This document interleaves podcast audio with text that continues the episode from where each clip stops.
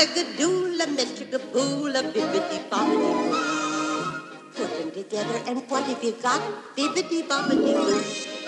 Sejam bem-vindos ao Bibi de Podcast, o seu podcast sobre o mundo mágico. Eu sou Fernanda Schmoltz e hoje a gente vai para mais um episódio especial da nossa parceria com o pessoal do Expresso Orlando. Então, sejam muito bem-vindos, Carol e Rafa. E seja bem-vinda, Manu, também, né? Se apresentem aí, galera. Olá, gente. Eu sou a Carol do Expresso Orlando. E eu sou o Rafael. É um prazer. Do Expresso estar aqui- Orlando. Expresso Orlando também. E é um prazer estar aqui no, pod- no Bibidi Cast. Obrigada Gente. pela parceria, meninas. Obrigada a vocês. Rafa tá assim, porque já é quase meia-noite, tá? Não, pode falar a verdade. Se não fosse meia-noite, ele também estaria assim. É Magia da isso. edição. Coitado, É, tá cansado, gente. É, Trabalho. é difícil ser coordenador de curso de inglês nesse momento do ano. Mas hoje nós estamos aqui no Bib de Bob de Cast para falar sobre o quarto episódio dessa série que tá deixando a gente louco, tá deixando a gente apaixonado, tá deixando a gente confuso, tá deixando a gente feliz. Que é- Perdido. Isso. E às vezes é com raiva também, né, Carol? Tem umas polêmicas aí também.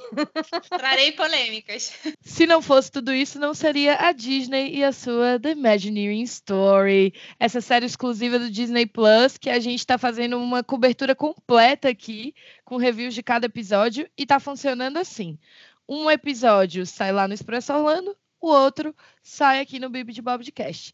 Então, se você quer ficar por dentro de tudo que está acontecendo nessa série, vai lá no Expresso Orlando, escuta o primeiro episódio, vem aqui, escuta o segundo, vai lá, escuta o terceiro, e depois chega aqui no nosso quarto episódio. Mas eu sei que você já viu todos eles, então seja bem-vindo! E esse episódio, galera, ele vai ser. Espero que não tão grande quanto a gente imagina, porque ele, nossa, ele envolve muitas coisas ao mesmo tempo. Muitas coisas. essa gestão Michael Eisner, Frank Wells, era, é, ela fez muitas coisas e especialmente depois que o Frank Wells morreu, o Michael Eisner não tinha mais ninguém para puxar o freio dele. Menino, pelo amor de Deus, como é que tu arrumava tempo para dormir de noite? Eu não sei como ele arrumava, mas ele fez muita coisa. Então é bom a gente já começar a entrar direto no assunto, senão não vai acabar nunca E mais. eu posso fazer um comentário antes de Claro. falar do episódio em si? Gente, quando a gente estava gravando o episódio passado, eu já estava até confusa que eu não sabia nem mais o que que estava em qual episódio, porque esse episódio tem tanta coisa que eu, na minha cabeça não é possível, né? Era do 3. Só que não, é desse mesmo. Então, É desse mesmo. O nome desse episódio é Hit or Miss. E não é à toa, é justamente isso que as meninas estão falando. Foi tanta coisa acontecendo, tanto tiro no escuro, tanta, tantas revoluções por minuto nessa Disney sob a batuta aí de Michael Eisner, agora sem Frank Wells, né? Porque, como a gente falou no episódio, o episódio 3 termina com o falecimento dele, do outro partner CEO da era Wells Eisner, ou Eisner Wells, enfim. E então é hit or miss por causa disso, né? Foram muitas coisas acontecendo, mas a coisa feliz desse episódio é que nós vemos bastante daquele que eu acho que é um dos Imagineers favoritos de nós todos, Joe Rody. Sim, ai meu Deus, Yay! estou aqui só para declarar o meu amor por Joe Road, é isso. Ele Já já abre ficar Exatamente, é o episódio, né? fã clube aqui, né? Fã Ih, clube Joe Vamos Rogan. lá. Fã clube Joe Road, exato. Achei validíssimo. A aflição Ok. da Carol Olheira. Olheira. Deixa ele, é uma pessoa viajada. Começa com ele ressaltando essa história da, da importância que a audiência tem, né? Como ele, ele diz exatamente, ele faz uma microssíntese desse episódio meio maluco, né? Que ele fala que, tipo, tudo que eles fazem vai da cabeça deles pro mundo e é um hit or miss. As pessoas podem gostar, as pessoas podem odiar, elas sempre vão dar feedback e o Imagineer, a Disney, tem que estar ali para escutar, absorver e redesenhar, melhorar, mudar tá disposta, né? Então, tem um episódio que começa falando com Joe Road falando sobre a importância da, da audiência. É, é, é de aquecer o coraçãozinho, né, galera? Mas depois é só, é só loucura mesmo. É, só, é só é. essa parte mesmo. Assim, Acaba Joe Road, acaba a parte empolgante do episódio, é isso. Ah, Meu Deus. Ah, Calma. calma. Tem bastante É. coisa interessante pra gente falar. Eu acho que o mais importante é a gente situar por que, que tanta coisa ficou para esse episódio e tão menos coisas ficaram no anterior a ponto de confundir a gente, né? Hum. É realmente assim, é, é, é a era Eisner-Wells dividida em duas partes, a época que o Wells estava vivo e a época que não. E aí o que acontece? Com a morte do Wells, as coisas tiveram que começar a mudar, especialmente pelo fracasso da, da Disneyland Paris e o, o dinheirão que eles não estavam conseguindo recuperar. Uma coisa que tirava o sono do Michael Eisner direto. Então, o que acontece é que eles meio que se afastaram um pouco da ideia de construir novos parques de castelo, entre aspas, né? E eles começaram a focar em outros projetos que depois levaram a outros parques. Mas no início do episódio, a gente vê que a ABC tinha acabado de ser comprada pela Disney, então, uhum. então, eles renovaram o estúdio da ABC na Times Square. Eles também compraram um time, acho que de futebol, né? Eu não de cheguei baseball. a ver. Era beisebol, pois é. Era. é. Eles reformaram um estádio também, deixaram ele mais bonitinho. E também surgiu a ideia da Disney Cruise Line. E isso é muito interessante. Por que, que você tá rindo aí Eu já, Rafael? Do, do, do, navio. Ai, do navio é, do pato, né? Você tá rindo Ai, do navio do pato. É muito bom. Essa parte é muito boa da Disney Cruise Line. Maravilhoso. Quer falar um Ele... pouco sobre isso então, Rafa, já que estava rindo aí? Não, tá. Para se fazer um cruzeiro da Disney, vamos pensar como a gente pode fazer o navio algo Disney, né? Algo um, diferente, algo divertido. Então, vários designs de navios foram propostos. Dentre eles, muito bizarros, um navio que era um pato gigante amarelo, horroroso. né? Até que eles encontraram um japonês que deu trouxe a elegância com as cores do Mickey Mouse e são os navios que a gente é. conhece hoje. Os navios foram fabricados no Japão, mas a designer que ganhou foi uma designer norueguesa. E aí ela trouxe essa, essa elegância no designer é, no design. Design. Perdão, design. Desses navios. E aí, isso que o Rafa falou é muito importante, que tem o Imagineer falando e ele é, ele é oriental e ele tá falando sobre isso. Ele tá falando, olha, é muito simples, branco, vermelho, preto e dourado é o quê? É Mickey. E aí eu falei, é, caramba! Eu também Foi um momento pra mim, eu cara. Também fiquei, ah, Foi. Foi é tipo é mind-blowing quando ele falou Foi. isso. Tipo, nunca tinha percebido, né? Exato, gente. E é uma coisa tão simples. É, é meio bizarro, né? Eu acho que já dá para destacar aí, apesar de ser pequena, mas eu achei isso muito significante, que é esse cara aí que vocês estão falando, né? Esse japa, sei lá de onde que é o cara. ele ele falando, eu não, eu sou arquiteto, eu não, não faço navios, né? Então ele falando que aquilo para ele foi um, foi um, desafio, né, de fazer, porque não é o que ele está acostumado a fazer. E eu acho isso importante porque ao longo de todos esses episódios a gente está vendo como que a Disney chama pessoas que são muito inusitadas para fazer Sim. certos tipos de trabalho, mas aquelas pessoas vão ser as pessoas certas para fazer aquilo que eles querem e eu acho isso incrível. Como eles subvertem o uso das tecnologias, né? Tipo, para fazer a, a gente volta ali no episódio passado, mas para fazer a Tower of Terror, eles tiveram que contratar uma empresa que fazia elevadores para fazer justamente o contrário do que a empresa fazia. A empresa né? do elevador tem que criar um elevador que não cai. E eles criaram, é. tiveram que criar um elevador que, que cai. cai. Um elevador que é puxado para baixo numa velocidade maior do que a gravidade. Então, assim, é, é é isso aí mesmo, é você estar tá inovando numa frente muito doida. E essa história do navio foi uma grande inovação, porque eles passaram por muitas questões, né? Como é que eles iam trazer entretenimento para esse navio? Quantos clubes infantis, teenagers, pré-adolescentes eles iam ter nesse navio? Isso é Como uma é coisa que... muito importante de falar mesmo, Manu, porque a Disney, como sempre, se ela vai se inserir num mercado, isso eles até falam no episódio também, que o próprio, acho que Michael Eisner falou, né? Você tem que fazer algo de relevante, algo de diferente. E cruzeiros eram considerados uma coisa, um entretenimento muito adulto, né? Eles tinham muitos cassinos e outras Sim. coisas. E aí eles resolveram, então, não, vamos então criar aqui um nicho de cruzeiro para família com entretenimento, é. com teatro, com musical estilo Broadway. Eles meio que replicaram essa experiência pa nos parques parque. do navio. É, é, muito maneiro. E, e deu certo, deu muito certo logo Deu de cara. certo. Os primeiros dois navios da Disney foram o Disney Magic e o Disney Wonder. E, inclusive, quem fez, que fez toda a cobertura aí da D23, pode dizer pra gente se ela lembrar, porque eu não lembro muito, mas vão lançar mais quatro ou dois navios. Alguém lembra? Agora eles estão renovando a frota. E eu acho que são dois ou quatro novos navios. Então, é, só está crescendo, assim. E a Disney faz cruzeiro, gente, pelo mundo inteiro. A Disney vai para o Alasca, a Disney vai para a Europa, a Disney sai da Europa, sai de outros pontos dos Estados Unidos, que não para as ilhas dela ali na Flórida e no Caribe e tal. Então, é, é, é que nem um nicho da Disney que é muito pouco explorado mas que aconteceu do- nesse mesmo princípio da existência dos cruzeiros, que é o Adventures by Disney, que são viagens da Disney pelo mundo, excursões fechadas da Disney, custam o olho da minha cara, o que funciona, para quem entende essa piada, mas sabia que o Rafael ia rir, mas é, é uma coisa assim, super voltada para a família, com destinos super exclusivos e do jeito Disney de fazer. Então, eles continuam replicando essa fórmula em outros mercados e os cruzeiros deram muito certo, foram uma grande tacada aí do Eisner. Começaram com dois navios, hoje eu acho que tem cinco e vai ampliar ou para sete ou para nove, eu não tenho certeza, mas é alguma coisa desse sentido.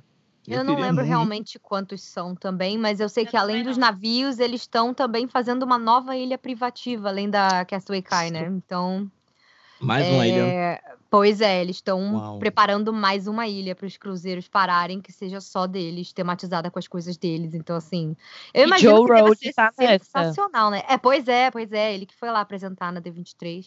Ele é o cara, né, gente? Ai, gente, socorro, né? Ele vai ser o novo, o novo head da divisão de Imagineers logo logo. Ele só não é porque aquele, aquele outro Imagineer bem velhinho ainda tá vivo. Eu esqueci o nome dele agora.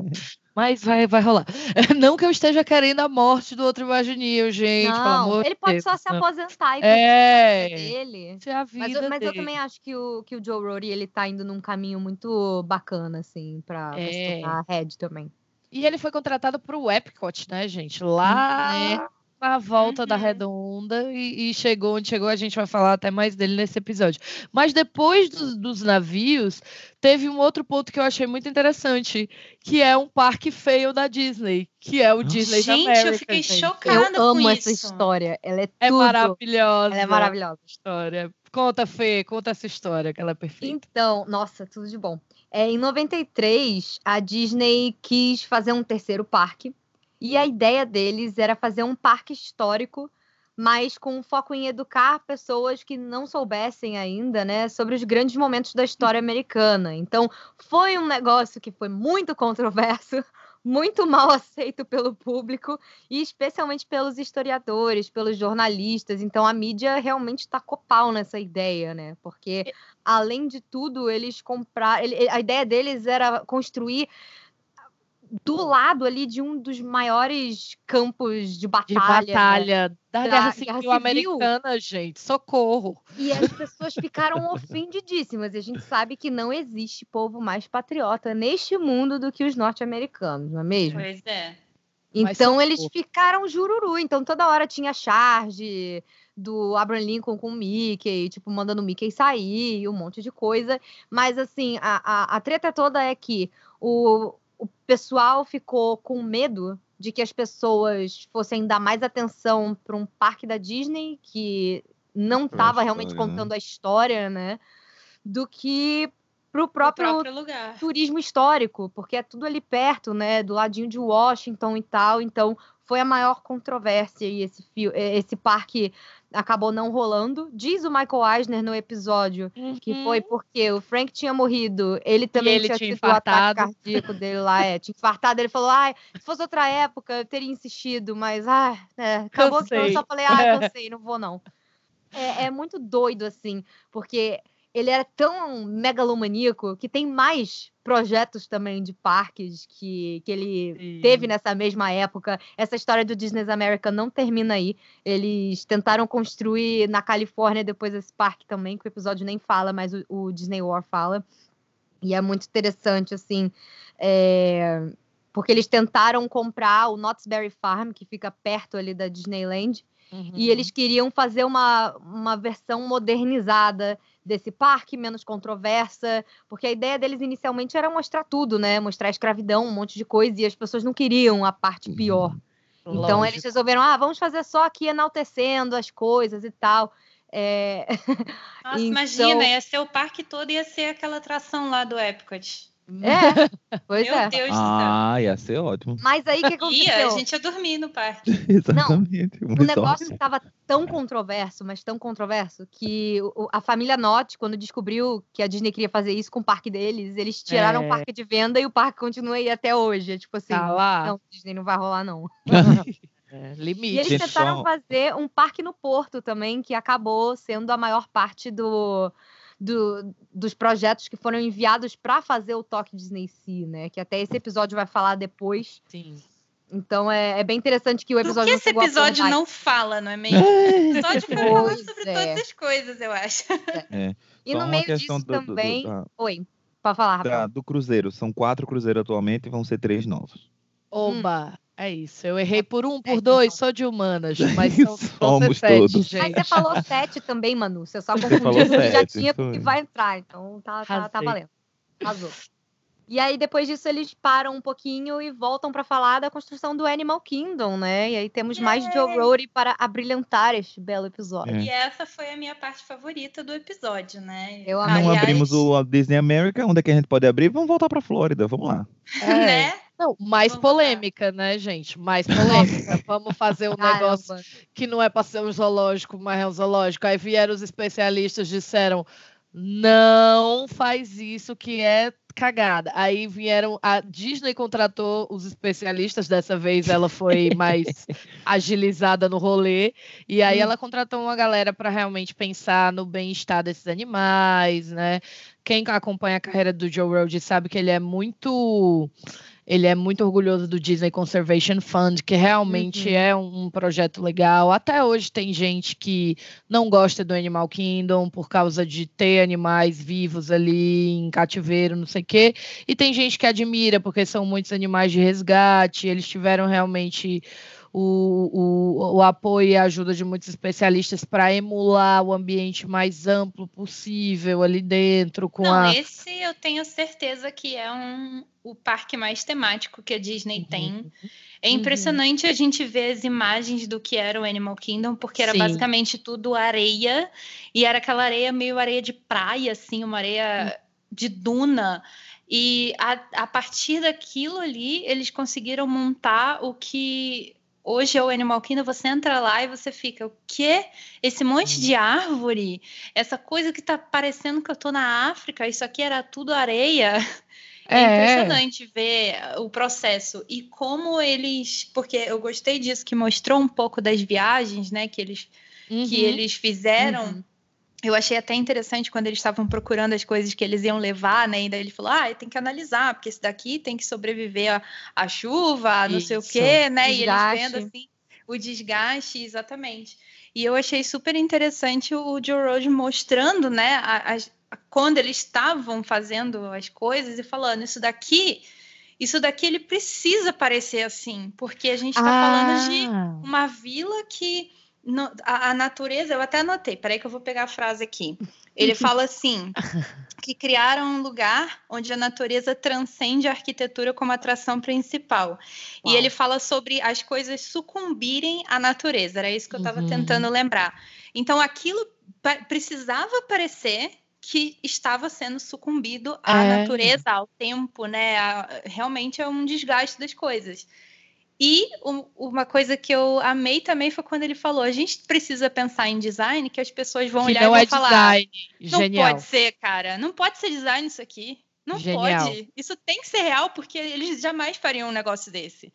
Isso foi sensacional. Realmente, quando você entra no Animal Kingdom e você vê, você. Esse é, esse é o feeling. Parece que você A tá. gambiarra nos fios, né? Do É. poste, você fica, meu Deus. As paredes, e ele falou assim: isso aqui, as paredes rachadas, né? E parecendo infiltração e esse tipo de coisa.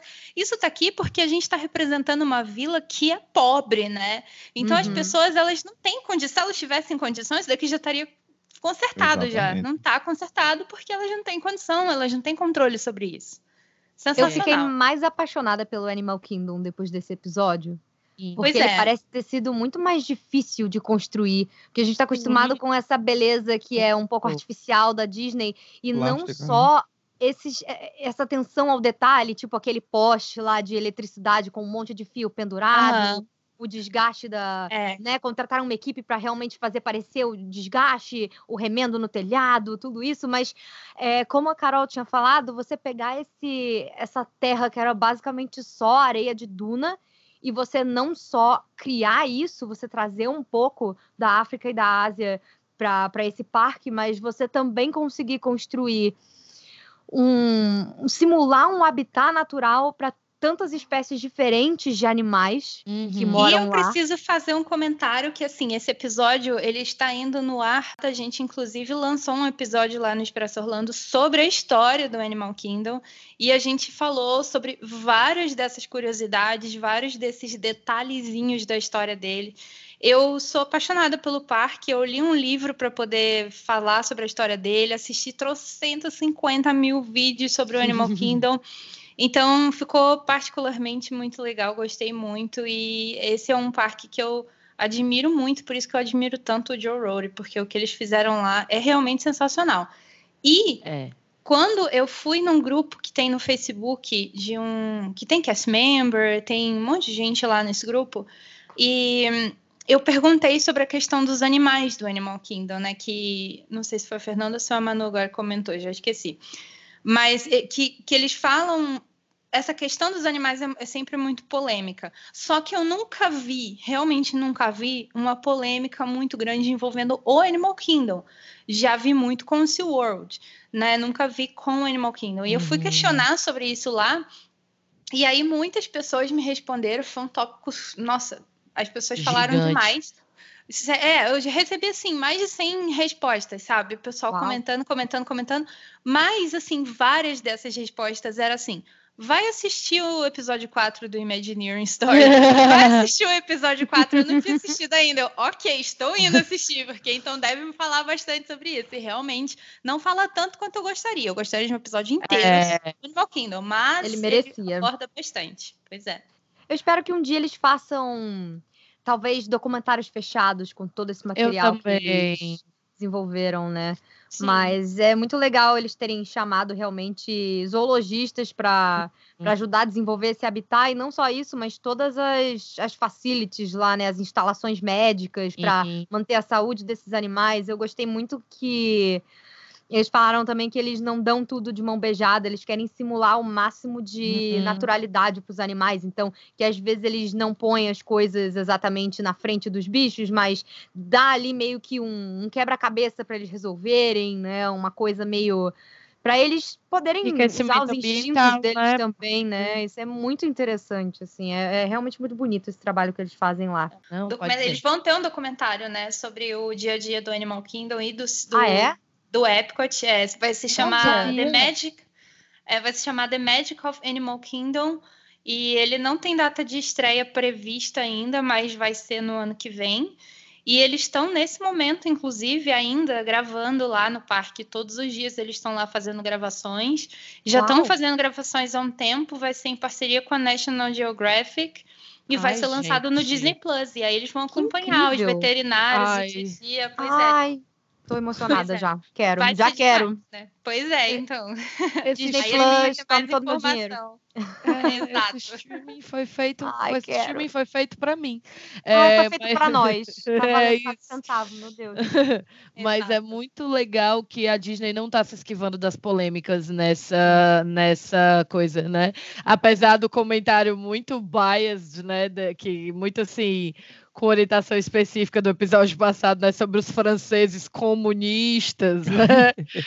eles não estão se livrando das polêmicas, e eu acho isso muito importante, porque eles também tiveram problemas com os americanos aí no, no Disney America, e também tiveram problemas com muitos cientistas e com muitas pessoas defensoras da, da causa dos animais, cada um a sua maneira ali dentro do Animal Kingdom. E eles falam isso e eles não tentaram dizer desde o começo, ah, foi tudo ótimo, todo mundo achou o máximo que a gente estava uhum. aqui tentando salvar esses animais é, e o planeta e tal. Então eu acho isso uma iniciativa muito legal da Disney que liga a gente no próximo assunto que eles falam, que é justamente dessa coisa dos Imagineers e da lida, com, da lida deles com a tentativa e erro, né? É, No uhum. episódio eles passam uma boa parte depois que eles fazem essa apresentação do Animal Kingdom falando que se o Imagineer não tá falhando, ele não tá fazendo o trabalho dele certo, porque é falhando que se aprende. E o que eles fazem é, nunca foi feito antes, é muito novo, então tudo parte, é o que o Walt fala, tudo parte de uma ideia.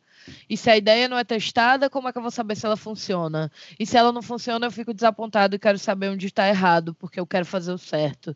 Então, eu acho que isso é uma cultura muito norte-americana, eu já falei disso nos nossos episódios, mas eu acho que isso é aplicado na Disney de uma maneira muito saudável e muito, muito bacana, muito recompensadora, né? E aí nesse momento onde os Imagineers estão nesse lugar de tentar e não sei o quê, e o Animal Kingdom está acontecendo e tal, a gente recebe uma grande ligação de investidores japoneses dizendo o quê? Sempre japoneses. Tudo Queremos bom? Mais. Queremos outro. Temos dinheiro. Quanto dinheiro? Quanto dinheiro você quiser.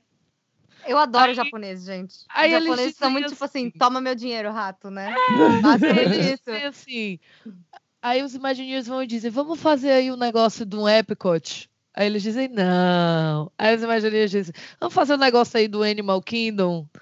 Aí eles dizem não. Aí eles falam, então vamos fazer o um negócio que é dentro d'água? Aí eles dizem sim, vamos. Aliás, eles também propuseram uma coisa tipo Hollywood Studios, um estúdio sim. e tal. Eles falaram, não, nós queremos uma coisa totalmente nova, uma segunda Disneyland é, com coisas novas é. e não importa o dinheiro, toma e o dinheiro, não vem sabe? enganar com ideia reciclada não, queria. né? Não é à toa que o Japão é um mundo diferente, né? É, é. é. Não vem me enganar enganar com ideiazinha reciclada, não, que eu tô aqui querendo outra coisa. E aí vem é, todo o trabalho do Steve Kirk, que é o senior designer da Tokyo Disney Sea. Perfeito. né? Que é um parque de encher os olhos. Gente, se você nunca viu nada da Tokyo Disney Sea, joga aí no maravilhoso Google Tokyo Disney Sea e bota aí Joga no, no YouTube. É, e vai ver né? uns vídeos da Tokyo Disney Sea para você ver o que é aquilo. Eles é o parque que tem, para mim, a backstory, uma das mais poderosas da Disney. Eles atrelam tudo à questão dos sete mares. Uhum. E é um parque cheio de propriedade intelectual da Disney. Tem é um além parque... de Sol da Ariel. Tem um Além de Sol da Ariel. Sim. É um parque que está integrado ao ambiente, né? Eles falam isso na série. É um parque de onde você vê realmente o mar.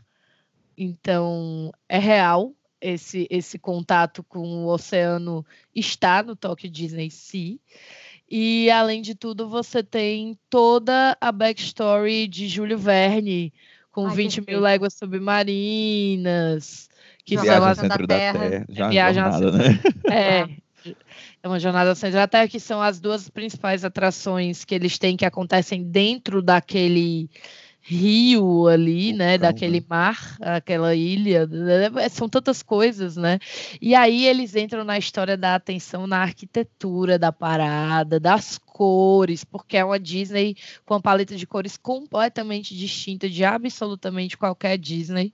A Tokyo Disney Sea me lembra uma das lentes da Disneyland de Paris que eu amo, é a minha favorita, que também é inspirada na obra do Júlio Verne, que é a Discoveryland, né? Uhum. É, que é a Tomorrowland da Disney de Paris. Então, eles pegaram esse futuro imaginado através da história na literatura, esse futuro steampunk que nunca envelhece e sempre vai ter graça. Maravilhoso. E, e, é, e aí a Tokyo Disney é basicamente isso num parque E é uma coisa muito doida. Então, eu não tenho certeza se foi o parque mais caro, mas eu acho que foi um dos mais caros, com, com absoluta certeza, assim. E é impressionante o que eles fizeram lá, e foi com todo investimento privado, né? Todo investimento, não, não, a Disney não botou a mão no bolso em nenhum momento para que a Tokyo Disney existisse. É uma pena que eles falam pouco, né? Eu queria que eles uhum. É, essa eu acho que é a minha maior crítica realmente a esses episódios de uma forma geral. Eu acho que eu só não me senti assim com o primeiro episódio dessa série.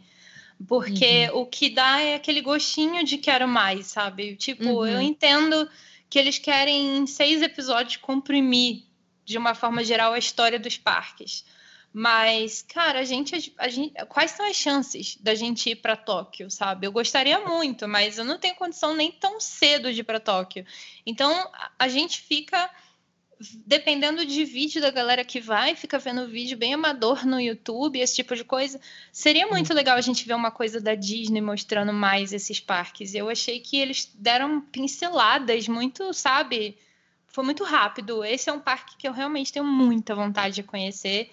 É. Ele parece ser interessantíssimo e foi muito pouco, cara. Dá mais Disney, por favor. é, eu total queria, assim, um, um, documentário de cinco horas sobre qualquer um desses parques, eu estaria assistindo, mas... É, é, podia ser uma acho... hora só pra ele, meia hora que fosse só pra ele, sabe? É, mas eu acho que eles vão fazer. Eu acho que eles estão só teasing a gente, sabia? Eu acho que eles estão botando a história pelo ângulo dos Imagineers, mas como vai vir esse da National Geographic com o Animal Kingdom, eu acho que vão vir outros sobre cada um desses desses ah, parques, né? Eu espero. Eles não vão, eles não vão simplesmente guardar o tanto de informação que eles conseguiram, né, para fazer é. esse documentário. Deve vir mais coisa por aí. Estou na torcida para que tenha assim, pelo menos um episódio sobre cada parque com mais detalhes, uhum. sabe? Falando aí em informação, Carol, tem isso também, né? A Disney, o Tokyo Disney Sea é uma das Disneys mais bem documentadas. Eles dizem isso no The Imagineering History, que os caras pagaram para ter as amostras de absolutamente tudo que está lá dentro. Então, hum. tipo, da textura da pedra do prédio 3 tem amostra.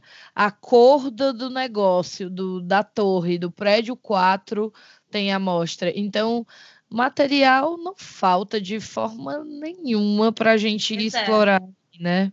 Mas o parque abriu e foi um sucesso sem precedentes, é uma das Disney mais lotadas do mundo até hoje, nunca tiveram uhum. problema com a tendência, porque eles fizeram do jeito certo, né? Eles investiram alto, o espírito Disney está lá dentro, e pena que depois, nos Estados Unidos e no resto do mundo, não era isso que estava acontecendo.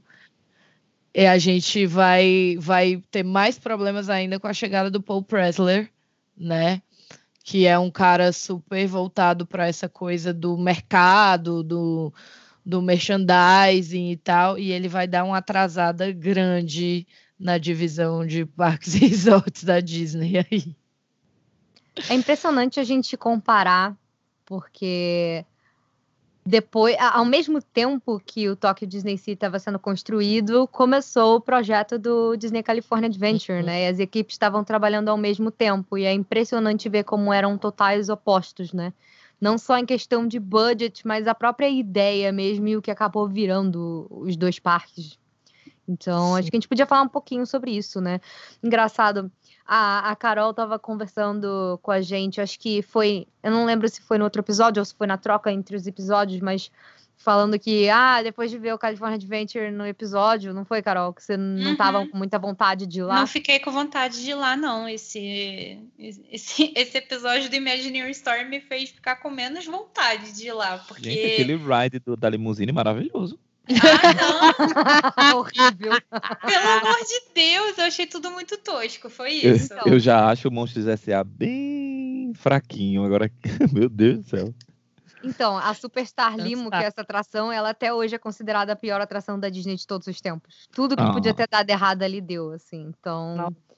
É, ela chegou engraçado, assim. E uma coisa que eu acho que a única coisa que vale, que para mim valeu muito a pena destacar dessa parte, quando eles estão falando da construção da, da, da Disney California Adventure, é que eles, é, é, eles, o tempo inteiro, sempre que eles podem e sempre que eles têm a chance, eles intercalam o que está acontecendo com narração do Walt Disney.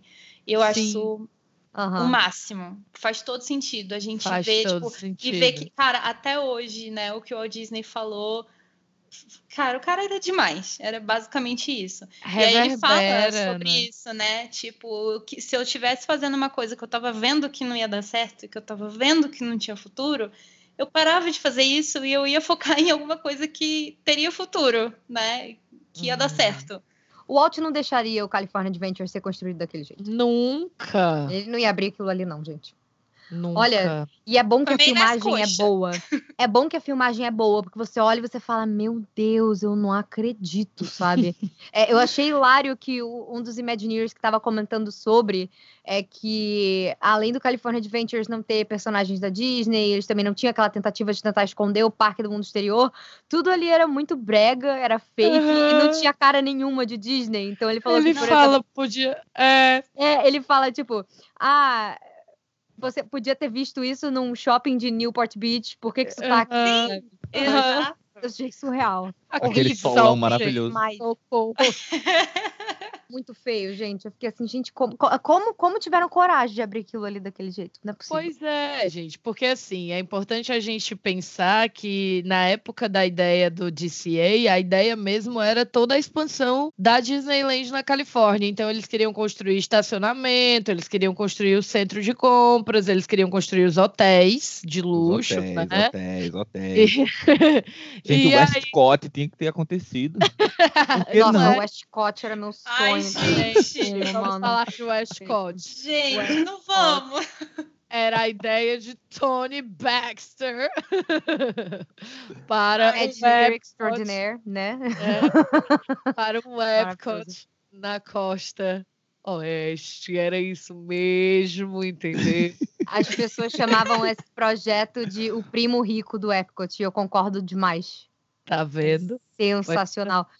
É, tipo, a, a Spaceship Earth de lá seria bem maior e seria toda douradona, assim, uma Nossa. coisa com umas cataratas, assim, para você passar, para você chegar ali no centro, iam ter várias passarelas para você chegar, ia ser uma coisa bem, bem apoteótica mesmo, assim. Exato. Aí Michael Eisner disse, não, não, não, eu quero celebrar a Califórnia. Na verdade, o que aconteceu? Teve, tiveram alguns problemas. O, o, episódio nem chegou a entrar muito nisso, mas é. o que eles resumiram é: como tudo na época, Michael Eisner era megalomaníaco, ia custar 3 bilhões de dólares para construir o Westcott. E eles não estavam com o dinheiro que a Disney Paris estava dando ainda, a Euro Disney estava dando, né? Preju. Déficit para ele. Preju, exatamente. Eles não puderam construir. O Tony Baxter fala que ele fala: nossa, de tudo que eu já trabalhei, o Westcott é a coisa que eu tenho mais, mais tristeza de não ter feito, né?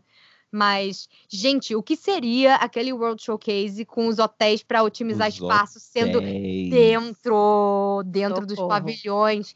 Gente, eu fico arrepiada só de pensar em poder ter uma experiência dessa. Não, gente, desculpa, mas igual o Epcot não existe. Obrigada. Carol não ia ser igual, ia ser Westcott, melhor que Epcot. Imagina o Walt Disney ouvindo a ideia do Westcott, gente. Ele ia dizer, não. morar não deu, mas deu para dormir, Walt. Um hotelzinho ah. bacana. pois é, gente. Mas aí, Agora, contenção de gastos, né? Contenção de gastos. Eu, eu, queria só dizer com relação a esse negócio do California Adventure, que eu achei muito interessante eles falarem assim que eles não tinham que prestar atenção só nas coisas que as pessoas fazem nos parques, mas principalmente o que elas não fazem. Não fazem, o que elas não veem. Exato, uhum. o que elas não estão vendo e o que elas não estão fazendo, porque o que elas estão indo lá faz aquilo ali rapidinho, vai embora, não passa um dia inteiro e a gente tem que pensar no que elas não estão fazendo, porque que, qual é a intenção? A intenção é que as pessoas vão embora querendo, querendo ver, exatamente, querendo voltar para ver o que ficou faltando. E aí, se não falta nada, né? Elas não têm mais o que ver, o que fazer. Então, que eu é... achei sensacional. Que é exatamente o problema que a gente vai ter a partir desse momento, né? Que aí é, a Fê vai dizer, estava falando aí um pouco para gente sobre é, o, que não era só uma questão de contenção de gastos, né, para a construção do DCA acontecer da maneira que ela acontece. Então, conta aí, Fê. É, então, assim, outra coisa que é atribuída para o fracasso do Westcott é que, como ele ia ser muito grandioso, a galera que morava em volta começou a se rebelar, porque. pois é, a, a iluminação nessa, nessa geosfera de Westcott, que acho que ia ter 90 metros de altura, a ideia deles Meu era Deus, tipo, ia ser o segundo sol. É, exato, as pessoas não iam conseguir dormir, deu a maior treta, então eles estavam cheios de problema para construir, porque o que aconteceu? Eles ficaram ferrados, não era mais ali o espaço imenso que tinha para expandir quando o Walt Disney comprou aquelas terras. As terras agora eram caras, tinha muita Uhum. gente, tinha área residencial, ia ser uma fortuna. Então eles tinham que se virar com aquele espaço ali que eles já tinham. Tanto que a ideia deles realmente foi pegar uma parte do estacionamento e transformar no segundo parque. E isso acabou levando ao California Adventure. E acabou que, por mais que eles tivessem várias atrações que eram consideradas boas, o parque em si não foi o suficiente para fisgar o, pessoal, né? Então, assim, eles falavam que dava para você fazer tudo, que as filas não eram muito grandes, até porque o parque não tinha condição nenhuma de concorrer com a Disneyland, competir com a Disneyland. As pessoas Sim. iam lá, elas não queriam pagar um ingresso que fosse o mesmo preço da Disneyland, Preço, pra é. não encontrar personagem, para não conseguir sentir essa imersão, né? Então o parque acabou ficando. é, é, Ele acabou ficando mal julgado, assim, mal falado pela galera. Faltava Disney, né? Legais. É, pois é. Tanto que quando eles começaram a querer remodernizar e remodelar, que é o que até a gente vai ver no próximo, no próximo episódio, que é aí já o momento em que eles tentam consertar esses Second Gate Parks, que eles chamam, né? Uhum. É, co- como é difícil você consertar uma coisa que tiveram que abrir já com problema. Então, Pois é. é, é muito interessante você ir acompanhando a história episódio por episódio. Eles também falam da criação do Soaring, que foi um sucesso assim absoluto. maravilhoso. já. Que é o amor da minha vida. Continua- É, pois é, continua sendo uma das melhores atrações da Disney, surreal. Eu adorei eles explicando como é que foi feito o sistema da atração, né? Sim, Mais uma tipo, vez, Sim, eles muito criaram uma tecnologia para dar a- às pessoas a experiência que eles queriam. pois E é. ser Imagineer é isso, basicamente, tá, gente? Assim, é você criar um negócio que nunca existiu para você dar às pessoas a experiência que está na sua cabeça. Isso é muito legal. Falaram que eles usaram uma Sim. parte da, das para fazer a plataforma, eles usaram uma parte do ride system da Star Tours, né? E aí eles Pra penduraram lá o, é, pois é, os banquinhos e que deixam eles meio soltinhos embaixo para fazer aquela angulação para parecer que você está balançando. Realmente é incrível. Eles até descreveram a, a atração como o Circle Vision do século XXI. Eu achei isso Exato. muito maneiro. E realmente é uma atração que não importa quantas vezes você vá, ela, Ela é é, emocionante, ela é tudo. Nossa, tudo ali é é, é- imersivo, é lindo. é, a, a jornada, tanto no, na versão original, que é da Califórnia, quanto no Around the World, que é o que tem agora nos parques, né? É assim, é uma atração que não pode Não, eu nunca fazer, fui na Soaring sem terminar com todo mundo aplaudindo. É eu nunca vi isso em nenhuma outra atração, nem na Flora of Passage. Pois é. Nunca vi, a Pois galera é. aplaudindo. Não era um parque de todo ruim, né, gente? Ele tinha coisas maravilhosas como o seu Sorry, mas assim como Disneyland Paris, com menos protestos, porém, flopou. E aí, não Uhum. contente, Michael Eisner foi lá e disse: se eu não construir o segundo parque em Paris, vou perder minhas terras. Faz qualquer coisa aí. Nossa, Fizeram um Olha, negócio Gente, eu nem me lembrava aí. que tinha isso no episódio também. que até hoje não arrumaram direito. Estão tentando arrumar Estão agora. tentando Bom, arrumar agora. Que só é vão mexer agora, né? Porque É. só agora que eles conseguiram comprar todas as ações, e agora eles Ações. são os únicos donos da, É verdade. Da Disneyland de da Paris. Disney né? Paris. E agora, agora vai ficar foda, né? Que eles vão fazer a área da Marvel, a área de Frozen, agora a área de Star Wars, agora vai ficar. Agora a assim, ó. esperança. Mas a Manu não explicou ainda o que é, pra quem tá ouvindo não Pois sabe. é. Sim. Gente, então, Tá. eles construíram um segundo gate aí no, na Disneyland de Paris, que é o Walt Disney Studios, que é um parque com tema de cinema, ali dentro da Disneyland de Paris e é maravilhoso porque um dos Imagineers fala que tal hora ele estava andando, andando, andando, aí ele virou e perguntou assim: "Não, mas e no parque? A gente chega quando?" Aí o cara falou: "Você tá no parque?" Ele falou: "Eu tô no parque?" aí ele disse é que, que era fizeram tudo... tipo uns galpões, é, tipo, era tudo assim? meio cinza, assim. Ele falou: não, você tá de sacanagem, que isso aqui é o parque. Aí ele falou: é realmente, descemos um nível aqui que eu não achei que seria possível, né? Porque foi um parque construído com o um mínimo de grana e muito, muito rápido porque como tinha essa rixa com a prefeitura ali de Paris, eles tinham um tempo no qual eles precisavam ocupar aquele, aquele terreno que eles tinham comprado, senão a prefeitura ia dizer, opa, rato, devolve aqui para mim. E aí eles foram lá e construíram o Walt Disney Studios, que hoje é um parque total meia-vida, você faz ele muito, muito, muito rápido, ou então ele vai ter filas imensas, porque são muito poucas atrações, depende do momento do ano em que você estiver lá. Exatamente. E as coisas mais famosas que ele tem são.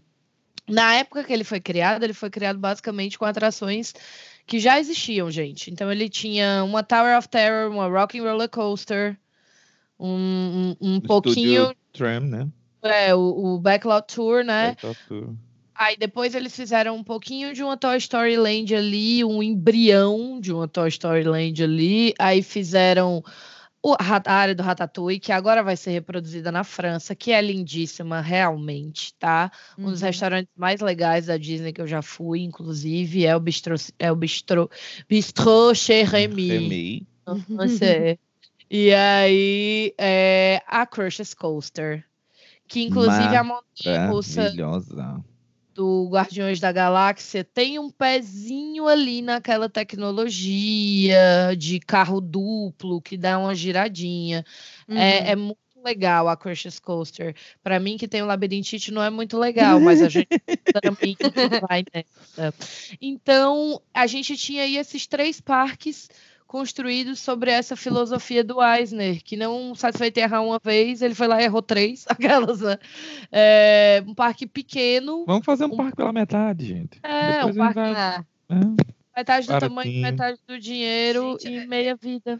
É, o Imagineer que estava falando sobre isso, eu não anotei exatamente a frase, mas ele fala: Ah, acharam que ah, vamos pôr uns galpões aqui, porque parece um estúdio de cinema, o público vai comprar. E aí é que tá. O público não compra. Ele pode ser leigo, mas ele percebe quando, quando a coisa não tá como devia ser, né? Então, assim, é realmente impressionante. E isso acabou manchando o hum. nome dos Imagineers por um tempo. E aí, quando eles partem para fazer a, Hong Kong Disneyland, eles veem isso como uma chance de fazer com que o nome deles melhore, né? Com que eles possam se redimir um pouco. Então, é bem interessante.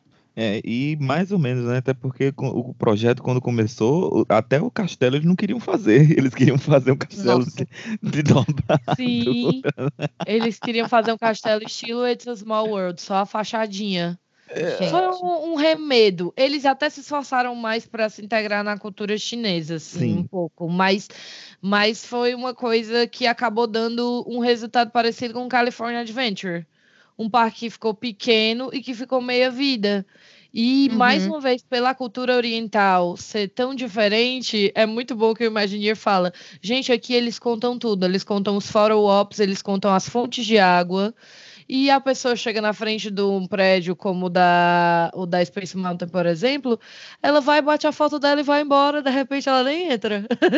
Ela nem sabe o que tem ali, né? Ela é não sabe bizarro. o que tem ali, né? Então eu ela achei. Ela está perdendo apenas a melhor atração do parque. Pois é. é. Eu achei isso mega interessante, assim. Mas pelo menos eles conseguiram ter. O início foi muito difícil da, da construção da Disneyland de Hong Kong. A Terra nem existia, né? A terra não. não existia, né? A terra era água, mas dá uma terrada ali. um lance que é bem especial da Disneyland de Hong Kong, gente, é que ela é uma Disneyland paga por um governo. Sim. Né? Então, ela foi. Ela, eles tiveram total apoio do governo de Hong Kong para fazer a Disneyland.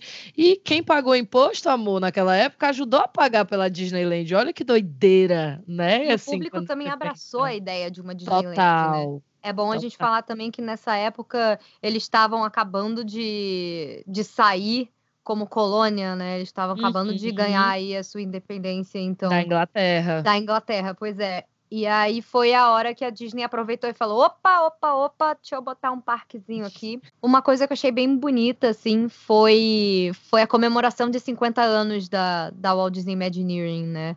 Enquanto o, o diretor, eu acho que era o Marty Sklar, inclusive, se eu não me engano. Uhum. É, no discurso dele, ele falou que com a abertura da Hong Kong Disneyland, agora o sol nunca se põe num parque da Disney. Lindo, Sempre tem lindo, um lindo. parque da Disney aberto, abrindo, trazendo é. magia.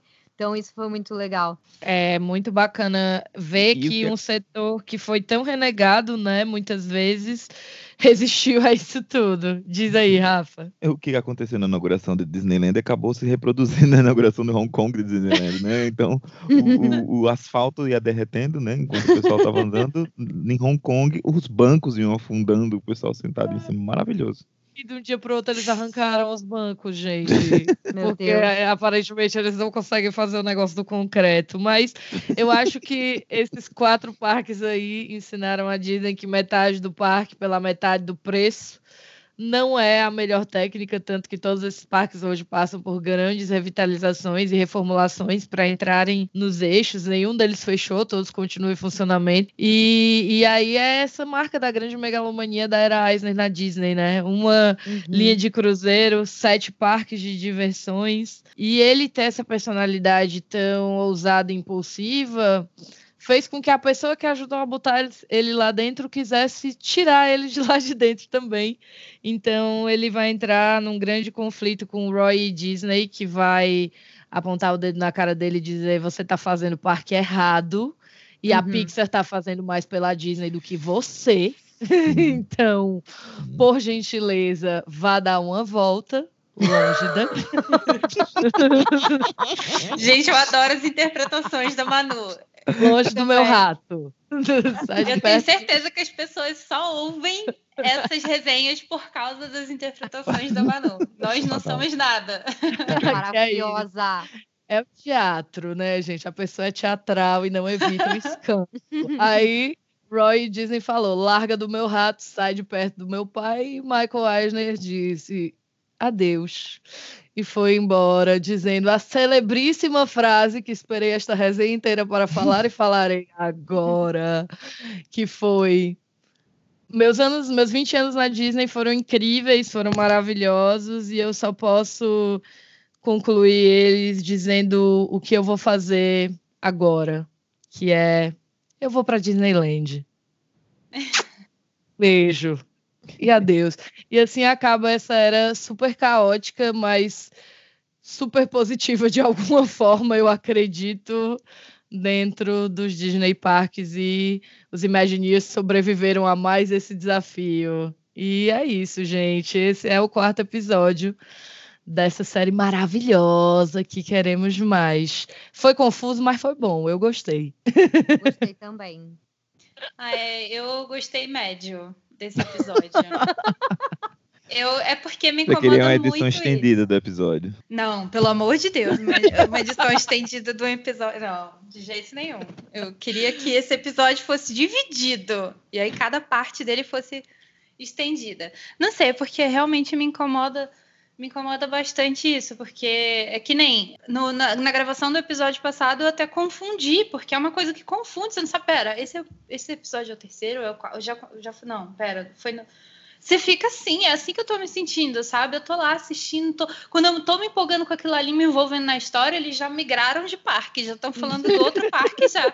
Eu não sei, eu não curti muito isso, não. Achei É, muito- mas- tudo muito corrido. É assim que eu tô sentindo. Tá corrido montagem demais. Tá picotada. Tô, tô eu ansiosa queria ver mais da limusine.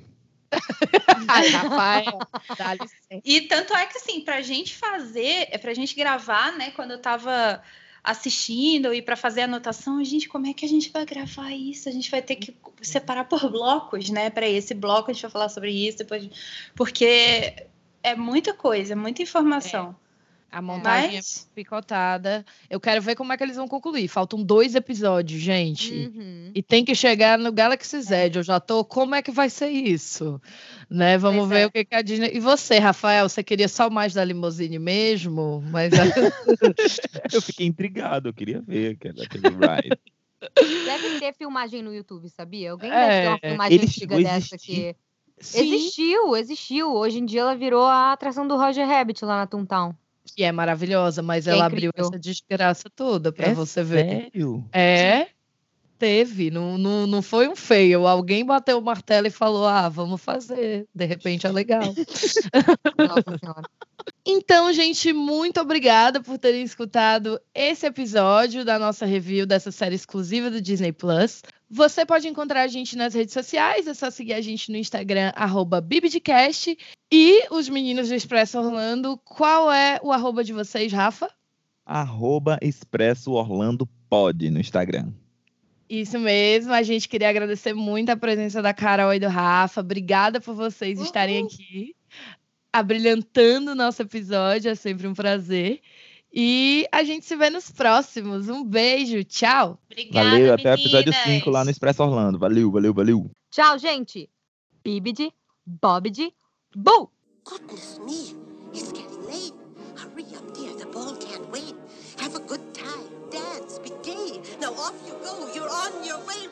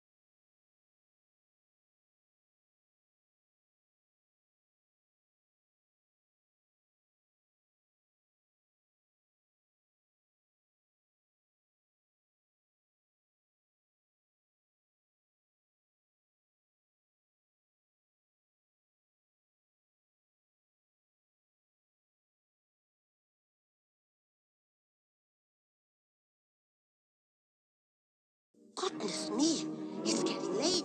Hurry up, dear. The ball can't wait. Have a good time. Dance. Be gay. Now off you go. You're on your way.